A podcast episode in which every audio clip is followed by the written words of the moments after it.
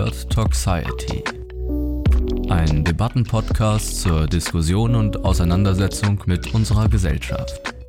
Von und mit Leonhard Wunderlich. Staffel 2.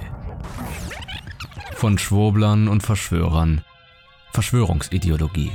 Turn it up. Spätestens seit dem Aufkommen der Querdenken-Initiative haben es VerschwörungsideologInnen ins Rampenlicht der öffentlichen Aufmerksamkeit geschafft. Menschen, die krude Thesen verbreiten und dabei nicht nur sich selbst in eine scheinbar parallele Welt absondern, sondern auch eine Gefahr für unsere Demokratie und die Verständigung der Menschen darstellen. Die Morde von Hanau und Ida Oberstein haben gezeigt, dass sich diese Entwicklung nicht ignorieren lässt. Höchste Zeit also, sich dem Thema anzunehmen. Wie kam es zur momentanen Situation? Was sind Verschwörungsmythen und wie funktionieren sie? Und wie können Menschen an solch absurde Geschichten glauben, sich gegebenenfalls bis aufs äußerste radikalisieren? Das sind die Fragen, derer wir uns in der zweiten Staffel von Toxiety annehmen wollen. In einem mittlerweile legendär gewordenen Interview von Thilo Jung mit der AfD-Politikerin Beatrix von Storch, Bundestagsabgeordnete und ehemalige stellvertretende Fraktionsvorsitzende der AfD im Bundestag, äußert sich Storch auf die Frage hin, ob es einen durch menschliches Handeln maßgeblich verursachten Klimawandel gäbe, folgendermaßen.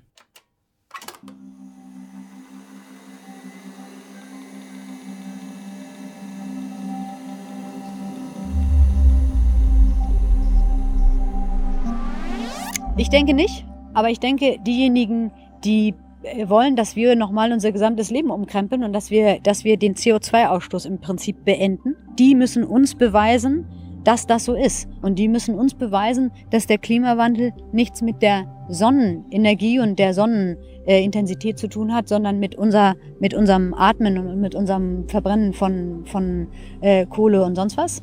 Und wenn die uns den Beweis erbracht haben, dann können wir darüber reden, aber nicht umgekehrt. In erster Linie wird das CO2 ja in, im, im, Wasser gebunden und es hängt von der Temperatur der Ozeane irgendwie ab, wie viel CO2 die speichern. Und ich glaube, man sollte mal darüber nachdenken, ob die Temperatur der Ozeane möglicherweise was mit der Temperatur der Sonne oder mit der, mit der äh, Aktivität der Sonne zusammenhängt. Vielleicht gibt es da einen Zusammenhang. Wenn die Sonne besonders heiß ist, dann mag das ja auch einen Einfluss auf die Wassertemperatur haben je wärmer der See ist, desto weniger CO2 kann er speichern und desto kälter der See ist, desto mehr CO2 kann er speichern. Also wenn die Sonne ganz doll strahlt, könnte es ja sein, dass die Ozeane ganz warm werden und ganz viel CO2 abgeben. Ja, dann sollten wir bei der Sonne erklären, dass sie nicht so viel scheinen soll zum Beispiel. Das wäre doch mal eine Überlegung, weil die Sonne ja den Einfluss dann auf die Ozeane hat und nicht wir auf die Ozeane, sondern die Sonne. Ozean wird ja nicht warm, weil wir sagen, Ozean wird mal warm oder kalt. Wir sollten die Sonne verklagen. Diese Ausführungen sind, zumindest im ersten Moment, nicht nur extrem amüsant, sie stehen auch sehr repräsentativ für die wirre und Falschinformationen durchtränkte Position der sogenannten Alternative für Deutschland in Sachen Klimakrise und des diesbezüglichen Wirken des Menschen.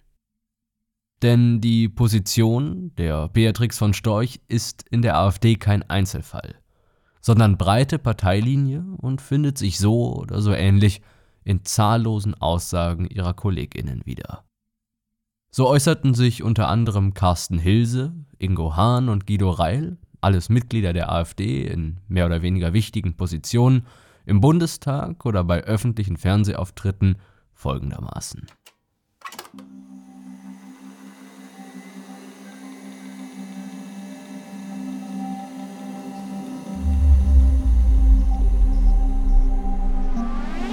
Also weil wir tatsächlich glauben, dass es wissenschaftlich nicht einen einzigen Beweis gibt, dass CO2 irgendwie zum Klimawandel beiträgt. Also einen Klimawandel gab es schon immer.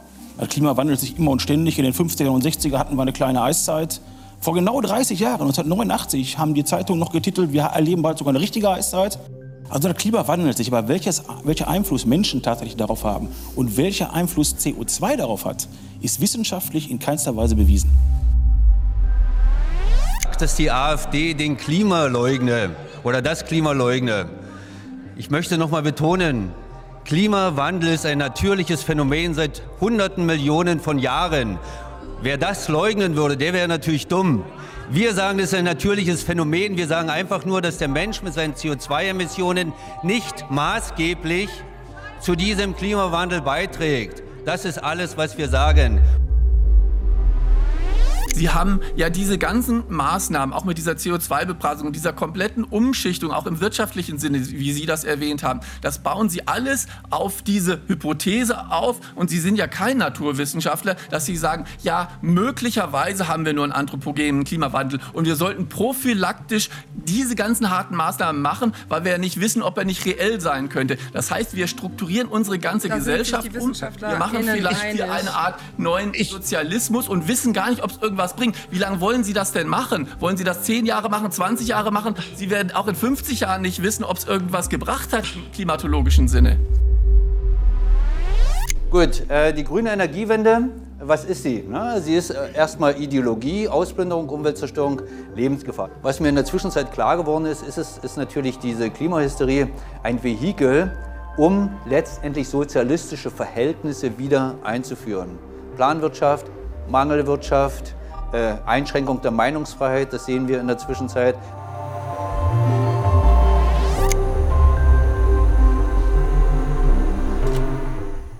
Die Leugnung des anthropogenen, das heißt also durch menschliches Handeln verursachten Klimawandels, gehört zu den Kernpositionen der sogenannten Alternative für Deutschland.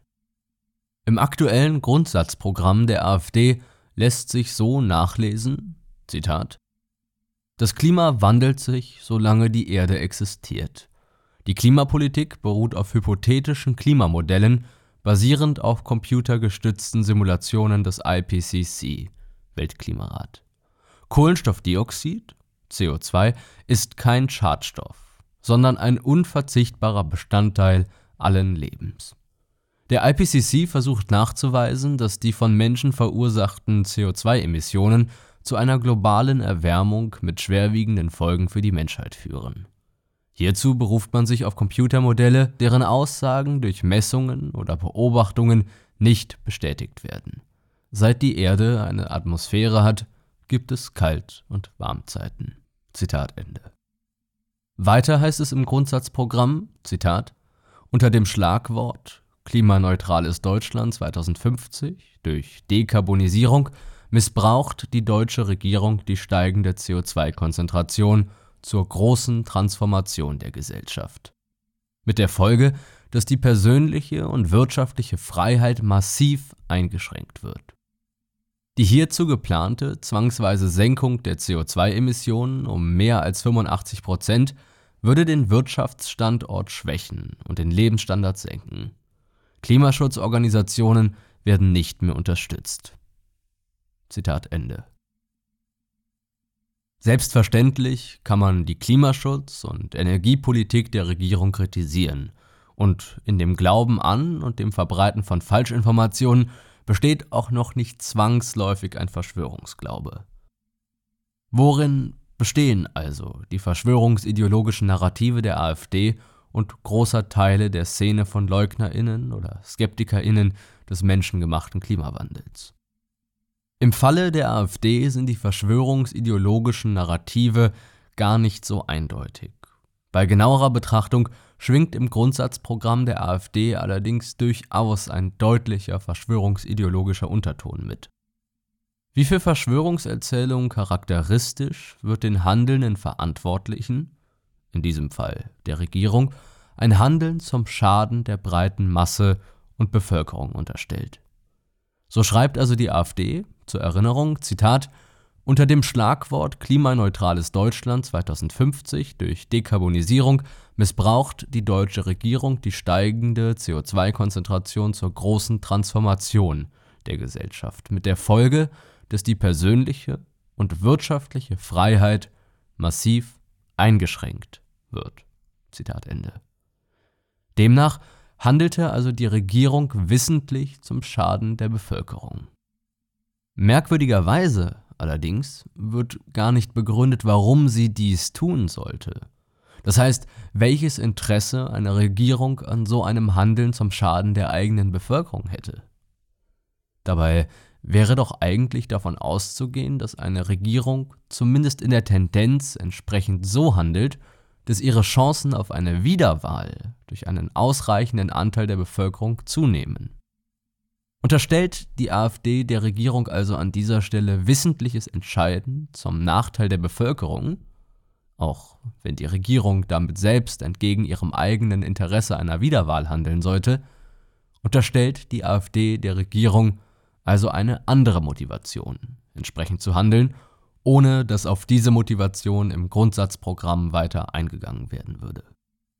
Durch diese Unterstellung des Handelns zum Schaden der individuellen und wirtschaftlichen Freiheit der Bevölkerung insinuiert die AfD also etwas, nämlich dass die Regierung ein Interesse an ihrem vorgeblich niederträchtigen Handeln hätte. Und somit erfüllt die AfD mit ihrer Position und Ablehnung eines menschengemachten Klimawandels wesentliche Kriterien für eine Verschwörungserzählung. Eine verschworene Elite, die Regierung, habe sich zum eigenen Vorteil, der nicht weiter ausgeführt wird, und vor allem entgegen dem Wohl der Mehrheit, der Bevölkerung, zum Nachteil der persönlichen und wirtschaftlichen Freiheit der Menschen verschworen. Auch wenn dies dem offensichtlichen Ziel einer Regierung, von der Bevölkerung wiedergewählt zu werden, nämlich widerspricht. Mein Name ist Leonhard Wunderlich und ihr hört Toxiety. In dieser Folge zum Thema Wissenschaftsfeindlichkeit und Klimawandelleugnung im verschwörungsideologischen Milieu. Die wollen 8 Milliarden Menschen umbringen. Nicht auszuschließen, dass da ein Plan dahinter steckt. Die Angst ist in unseren Köpfen und die Angst wird getriggert von außen. Eine tödliche Pandemie. Sie bringen unsere Alten um. Versklavung der Menschheit. Das haben die sich ausgedacht. Oh, ich hab Aluhut auf dem Kopf. Das wusste ich gar nicht. Leute, denkt mal ein bisschen nach, Mann! Nürnberger Prozesse 2.0 geben und da werden alle verurteilt werden, die sowas angeordnet haben. Where we go one, we go all. Q, QAnon. Es muss eine Revolution kommen dieses Jahr. Was macht ihr mit unseren Kindern? Da kann doch was nicht stimmen. Spiegel TV, Diktatur und Propaganda. Eine geplante und inszenierte Aktion, das ist äußerst wahrscheinlich. Geht mal googeln. Das Aber das Wissen. Wissen. Das ist das Wissen. Wir wollen unseren Kaiser zurück. Wir werden von Satanisten hier äh, beherrscht. Ich denke, dass ich aufgewacht bin. Obwohl in der Wissenschaft seit Jahren quasi ausnahmslose Einigkeit darüber besteht, dass der Klimawandel seit der Industrialisierung im vor allem 19. Jahrhundert und insbesondere in den letzten Jahrzehnten durch den menschlich verursachten Ausstoß von Treibhausgasen verursacht ist, bildet sich die öffentliche Debatte vielerorts anders ab. Sicherlich ist die Einsicht in die Notwendigkeit, die gegenwärtige Klimakrise als größte Krise der Menschheit zu bekämpfen, in den letzten Jahren in den breiten Schichten der Gesellschaft angekommen. Und dennoch halten sich schwerwiegende Falschinformationen über den menschengemachten Klimawandel sowohl im Netz als auch in der analogen Welt. Im Internet, auf sozialen Netzwerken finden sich zahllose Inhalte, in denen die wissenschaftliche Einigkeit über den anthropogenen Klimawandel und dessen resultierende existenzielle Krise systematisch in Zweifel gezogen oder doch direkt vollständig geleugnet wird. Solche Falschinformationen finden Anschluss an große und verbreitete Verschwörungsnarrative, etwa der Verschwörungserzählung einer neuen Weltordnung oder einer jüdischen Weltverschwörung, wie wir sie auch schon in den vorausgegangenen Episoden besprochen haben. Einige Beiträge im Netz sind dementsprechend einfach nur abstrus und für Menschen außerhalb der Verschwörungsszene leicht als wirklich haarsträubender Schwachsinn zu identifizieren. Andere Inhalte wiederum können durchaus, zumindest auf den ersten Blick, als seriös und wissenschaftlich fundiert erscheinen, etwa indem sie hochwertig und professionell produziert sind und so tatsächlich Zweifel an der Eindeutigkeit der tatsächlich wissenschaftlichen Befunde säen. Und gerade diese Inhalte können dann auch Menschen erreichen und zu ihnen durchdringen, die zunächst eigentlich keine Berührungspunkte und weniger Anfälligkeit für Verschwörungsglauben haben. Dass also eigentlich völlige Einigkeit unter Wissenschaftlerinnen über den menschengemachten Klimawandel besteht und diese zu dessen Bekämpfung auffordern, wird als Resultat einer großen Verschwörung disqualifiziert, in der Wissenschaftlerinnen also entweder Teil dieser Verschwörung seien oder aber zumindest durch die verschworenen Politeliten instrumentalisiert würden. Aber auch außerhalb des Netzes finden Falschinformationen und Verschwörungserzählungen betreffend den menschengemachten Klimawandel immer wieder Verbreitung. Etwa Bücher von Leugnerinnen schaffen es immer wieder auf die Bestsellerlisten von Sachbüchern, in denen wissenschaftliche Erkenntnisse zum Klimawandel als ideologisch durchsetzte Propaganda einer in niederträchtiger Absicht verschworenen politischen Elite diskreditiert werden. Auch wurden bis vor geraumer Zeit noch Leugnerinnen in quotenstarke Fernsehtalkshows eingeladen, und ihnen wurde dort die Gelegenheit gegeben, ihre kruden Thesen zu verbreiten. Dabei wirkten sie nicht selten eloquent und überzeugend, während sie Klimaschützerinnen und Aktivistinnen verunglimpften und als hysterisch darstellten. Die Szene der Klimawandelleugnerinnen ist international und keineswegs eine homogene Gruppe. Ihre Argumentationen und vorgeblichen Beweisführungen zielen mitunter auf unterschiedliche Positionen. Manche sind etwa der Auffassung, der Klimawandel finde gar nicht erst statt. Für andere ist der Klimawandel zwar existent, aber als menschenunabhängiges Naturphänomen nicht durch menschliches Handeln maßgeblich beeinflusst. Und wieder andere begrüßen den menschengemachten Klimawandel als Ursprung von Positivem, mitunter gutem Wetter und vorgeblich stärkerem Pflanzenwachstum. Demnach seien also seine Auswirkungen entweder marginal oder durchweg positiv. Und auch der Grad des Verschwörungsglaubens variiert bei diesen Positionen und ihren Falschinformationen.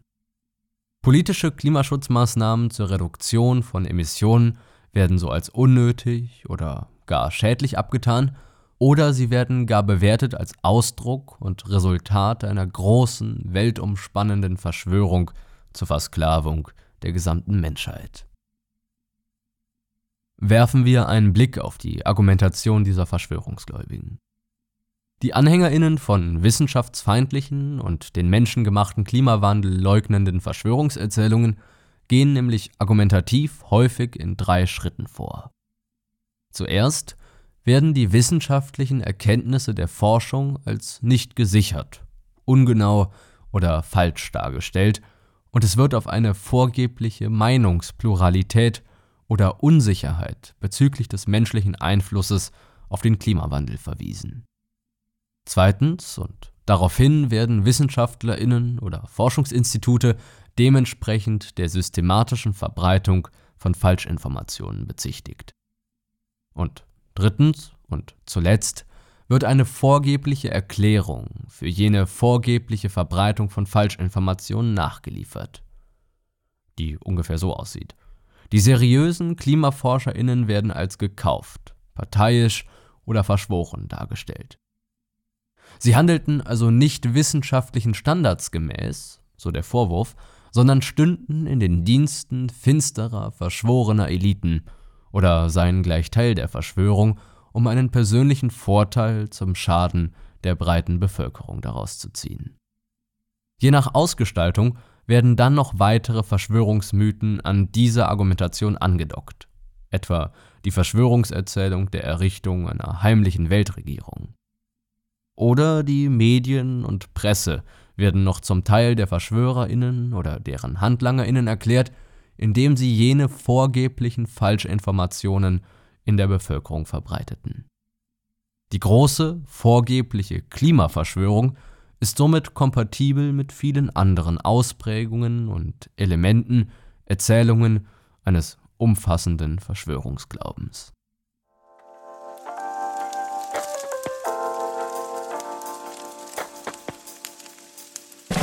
Eine sozialistische Klimaverschwörung.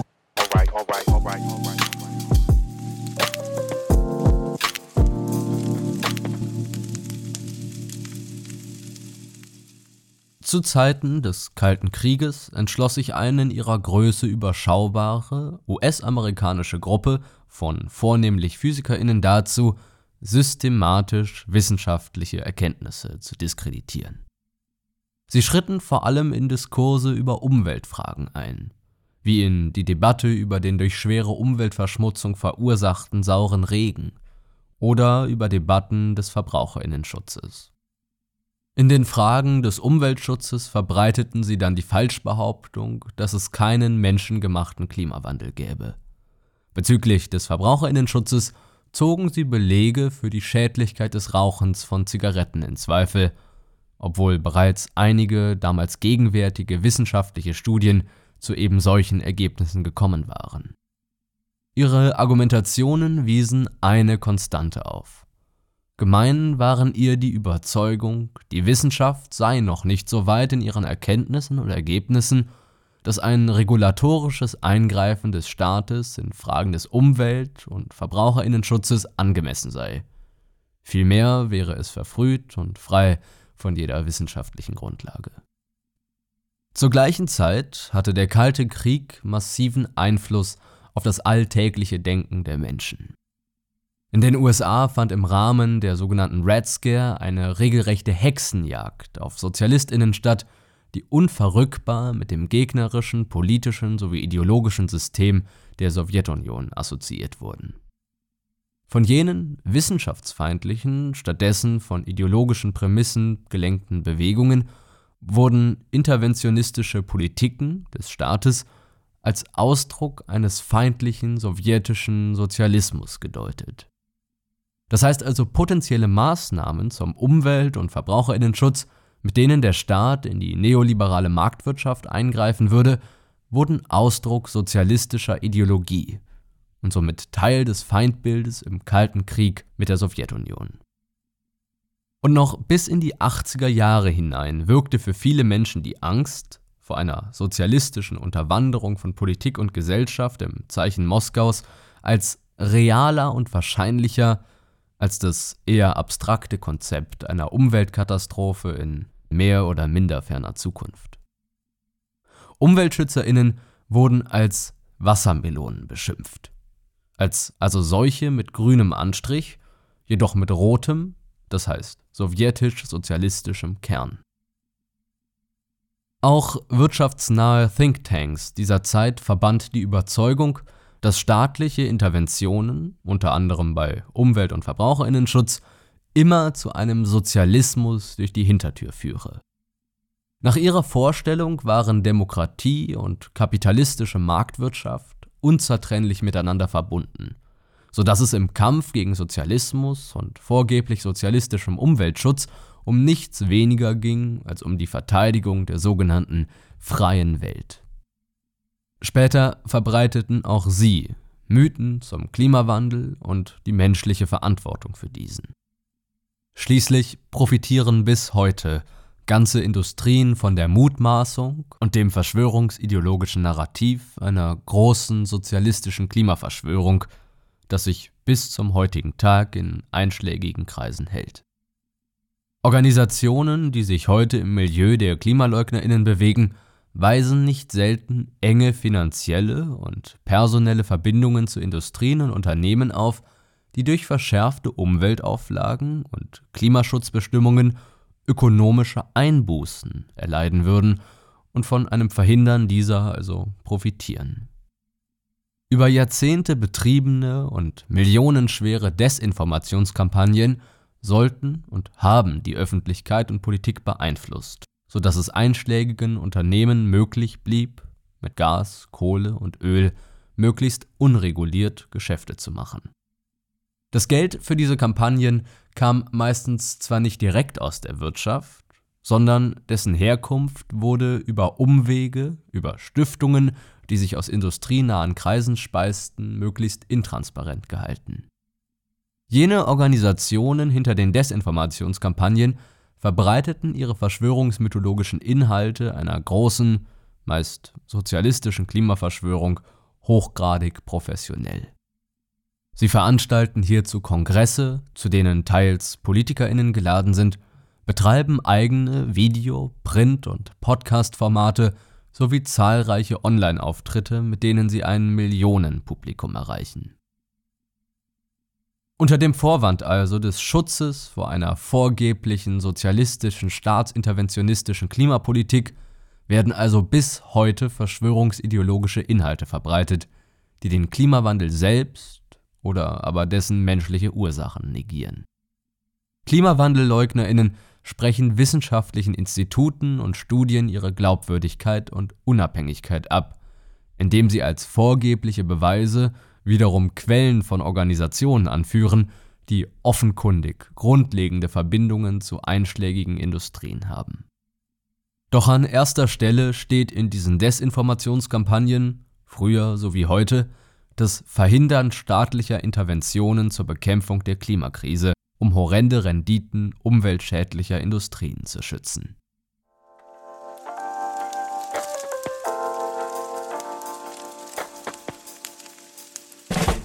Ursprünge und Gründe.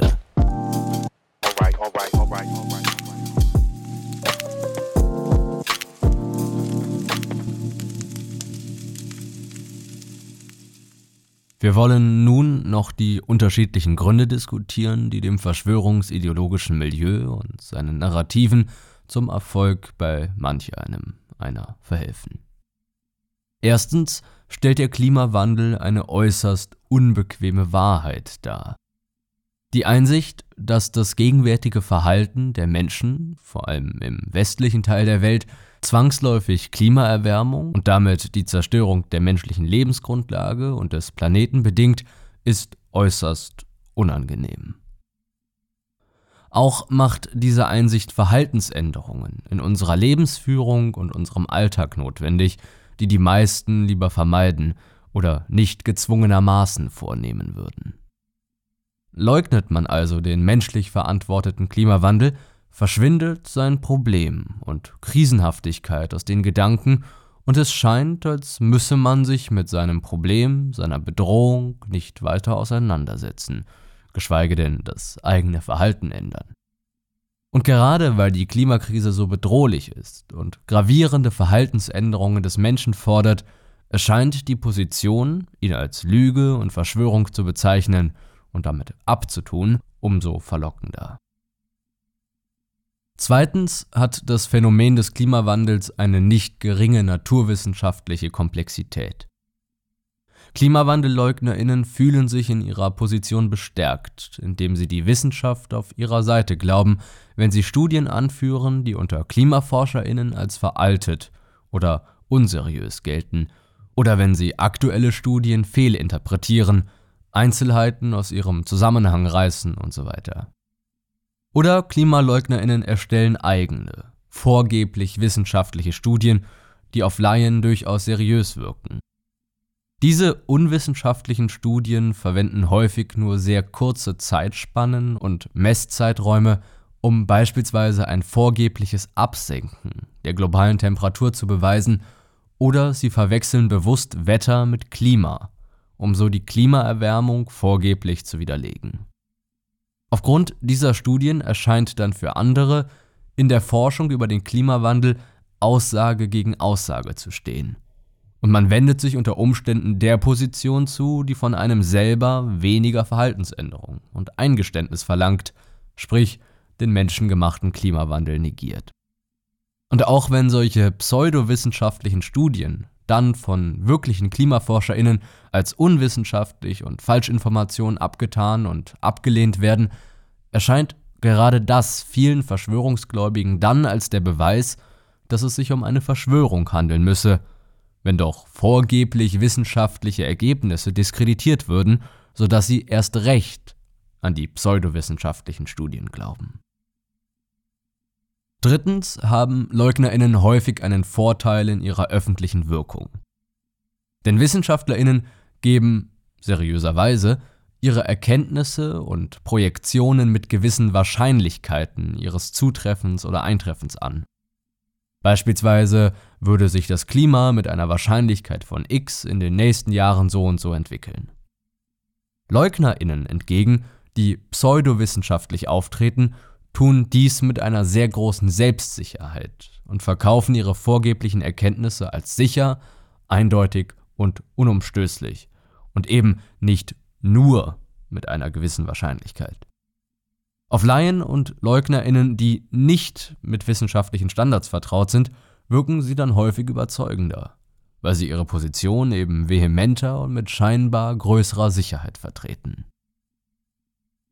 Und viertens wurden Leugnerinnen trotz aller Unseriosität und Falschinformation, die sie verbreiten, immer wieder in Sendungen und mediale Formate eingeladen, um Kontroversen zu provozieren und somit Sendequoten zu verbessern und Aufmerksamkeit zu erzeugen. Und zuletzt war die mediale Berichterstattung lange Zeit zugunsten von Klimawandelleugnerinnen verzerrt.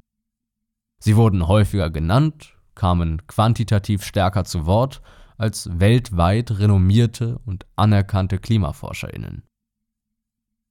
Mit dieser Rolle der Medien und ihrer Berichterstattung bei der Verbreitung von Falschinformationen und Verschwörungserzählungen betreffend den menschlich verursachten Klimawandel wollen wir uns nun noch etwas genauer beschäftigen. So spielt der sogenannte Balance as Bias eine wichtige Rolle. Spricht man vom Balance as Bias oder Ausgewogenheit als Verzerrung auf Deutsch, ist damit meistens eine Berichterstattung und mediale Darstellung gemeint, die beinahe zwanghafte Ausgewogenheit der Darstellung eines Themas anstrebt, dabei allerdings die Wirklichkeit gerade verzerrt. Was bedeutet das? Eine Redaktion versucht etwa im Zuge einer angestrebten, ausgewogenen Berichterstattung beide Seiten, also widerstrebende Perspektiven auf eine Thematik zu Wort kommen zu lassen. Etwa eine Pro- und eine Kontrameinung sollen zu einem Thema, in unserem Fall dem Klimawandel, zu Wort kommen, um eine vorgeblich ausgeglichene Berichterstattung zu haben. Unter Umständen, und wie eben in unserem Fall des menschenverursachten Klimawandels, sind Pro- und Kontrameinungen unter Expertinnen allerdings gar nicht ausgeglichen repräsentiert sodass dann der Wille zur angeblichen Ausgewogenheit ein verzerrtes Bild der Wirklichkeit schafft. Vertreten etwa 99 Prozent aller WissenschaftlerInnen die Position einer menschlich verursachten Klimakrise und sind hingegen nur ein Prozent der WissenschaftlerInnen gegenteiliger Meinung, würde eine Gesprächsrunde im Fernsehen, in der eine Pro- und eine Kontrawissenschaftlerin eingeladen werden, um angeblich Ausgewogenheit zu schaffen, die Wirklichkeit verzerren, weil eben in der Realität beinahe alle Wissenschaftlerinnen für den menschengemachten Klimawandel plädieren, anstelle nur 50 Prozent. Aber eben zu einer solchen Verzerrung kam es in den Medien in der Vergangenheit. Die Gefahr dabei besteht darin, dass dabei viele Menschen diesen geläufigen Glaubenssatz, die Wahrheit liegt in der Mitte, anwenden wenn sie beide inhaltlichen Positionen gleich stark repräsentiert sehen. Und genau das ist aber gefährlich und vor allem falsch, wenn es um gesicherte wissenschaftliche Erkenntnisse geht, wie eben der menschengemachte Klimawandel. Dann liegt also nicht die Wahrheit irgendwo in der Mitte, sondern eindeutig auf einer Position. Und so kommt es dann zu einer Schieflage in den Medien und in der Folge auch in der öffentlichen Meinung und somit zur Ausbreitung von Falschinformationen und womöglich Verschwörungsglauben.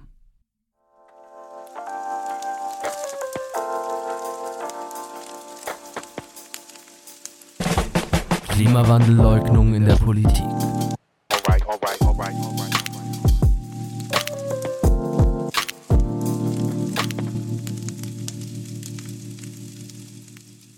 Wie bereits zu Anfang dieser Episode besprochen, spielt die Leugnung oder Relativierung der menschengemachten Klimakrise auch in der politischen Sphäre eine wichtige Rolle. Verschwörungserzählungen zum Thema des Klimawandels stoßen vor allem bei Menschen mit konservativer oder rechter politischer Einstellung auf Zuspruch. So wie rechtspopulistische Parteien in ihren Parteitaktiken und Wahlkampfstrategien stark auf Tabubrüche setzen, um Aufmerksamkeit auf sich zu ziehen und eine Art Fundamentalopposition zum Regierungshandeln darzustellen, passt die Leugnung des Klimawandels perfekt zu einer solchen PR-Strategie. Besonders kleine Parteien und Protestparteien können so einfach und recht schnell sehr viel öffentliche Aufmerksamkeit auf sich richten. Und auch die AfD setzt, wie zu Anfang dieser Episode gezeigt, auf diese Strategie und ist sich nicht zu schade, auf die typischen verschwörungsideologischen Narrative, den Klimawandel betreffender Verschwörungserzählungen zu setzen. So spricht etwa Rainer Kraft bei der aktuellen Stunde des Bundestages zum Klimagipfel in Madrid am 19.12.2019 von, Zitat, sozialistischer Mangelwirtschaft, Zitat Ende, und dergleichen, um nur ein Beispiel zu nennen. Und somit nutzt also auch die AfD das Narrativ einer sozialistischen Klimaverschwörung, wie wir es gerade besprochen haben. Und selbstverständlich ist ein solches politisches Taktieren und eine solche Verbreitung von Falschinformationen und Verschwörungsnarrativen hochgradig problematisch. Allein die Aussprache und Präsenz derartiger Leugnungen kann die Haltung von Menschen zum Klimawandel nachhaltig beeinflussen, denn sie sät unbegründete Zweifel.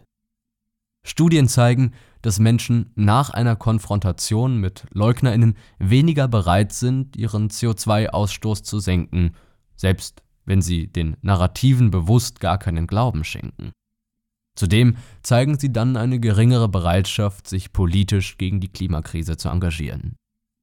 In Anbetracht aber der gegenwärtigen Dramatik der Lage und dem schnellen Fortschreiten der Klimakrise ist also völlig klar, dass Verschwörungsmythen zum Thema des Klimawandels nicht einfach so unwidersprochen stehen gelassen werden dürfen. Kommen wir also zu einem Fazit. In Deutschland, aber auch in vielen anderen Staaten bezweifeln die meisten Menschen nicht, dass der Klimawandel existiert und vom Menschen und seinem Treibhausgase imitierenden Handeln verursacht wurde und wird. In manchen gesellschaftlichen Sphären, in manchen Kommentarspalten scheinen Klimawandelskeptikerinnen und Leugnerinnen allerdings die Mehrheit darzustellen. Zahllose Accounts posten Kommentare und Beiträge und greifen dabei auch nicht selten auf verschwörungsideologische Narrative zurück – so dass an diesen Orten ein großer Teil der Debatte tatsächlich nur von diesen einschlägigen Accounts geführt wird.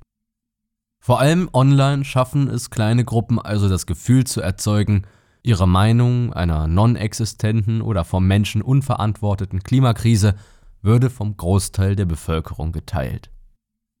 Doch auch wenn es sich hierbei nur um eine kleine Minderheit von Menschen handelt, müssen wir uns ihnen diskursiv entgegenstellen – um auch so einen Beitrag zur Bekämpfung der Klimakrise zu leisten.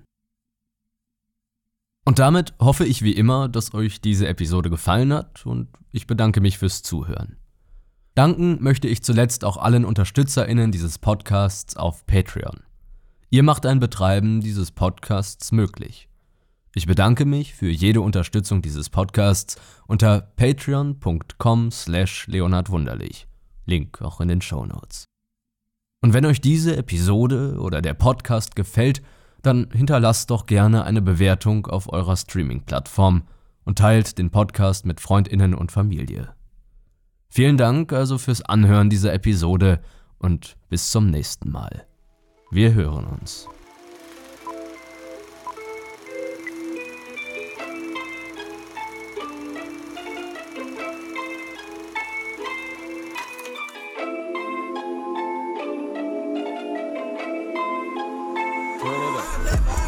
Das war Toxiety.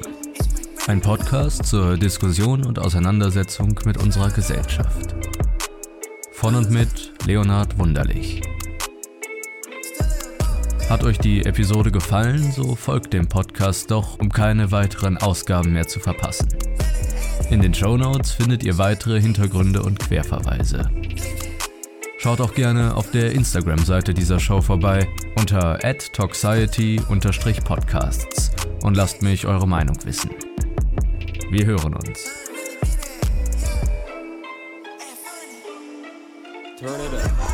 Du willst Toxiety unterstützen? Besuche doch die Patreon-Seite der Show und werde ein eine Patron unter patreon.com slash leonardwunderlich. Höre monatlich eine Episode exklusiv einen Artikel, Kommentar oder Essay und erhalte Zugang zu vielen weiteren gesonderten Inhalten. Den Link und alle weiteren Informationen findest du ebenfalls in den Show Notes bzw. unter patreon.com slash leonhardwunderlich. Vielen Dank an alle UnterstützerInnen. Ach so, und noch was. Kennst du schon Tagtraum? Der Podcast Tagtraum erzählt jede Woche eine fiktive Kurzgeschichte der menschlichen Angst mit Hörspielcharakter. Lausche den unheimlichen Erzählungen und lerne das Unterbewusstsein des Menschen kennen. Welche dunklen Abgründe lauern in uns und wie treten sie in so manchen Momenten tief aus uns hervor? Tagtraum ist auf der Streaming-Plattform deiner Wahl verfügbar.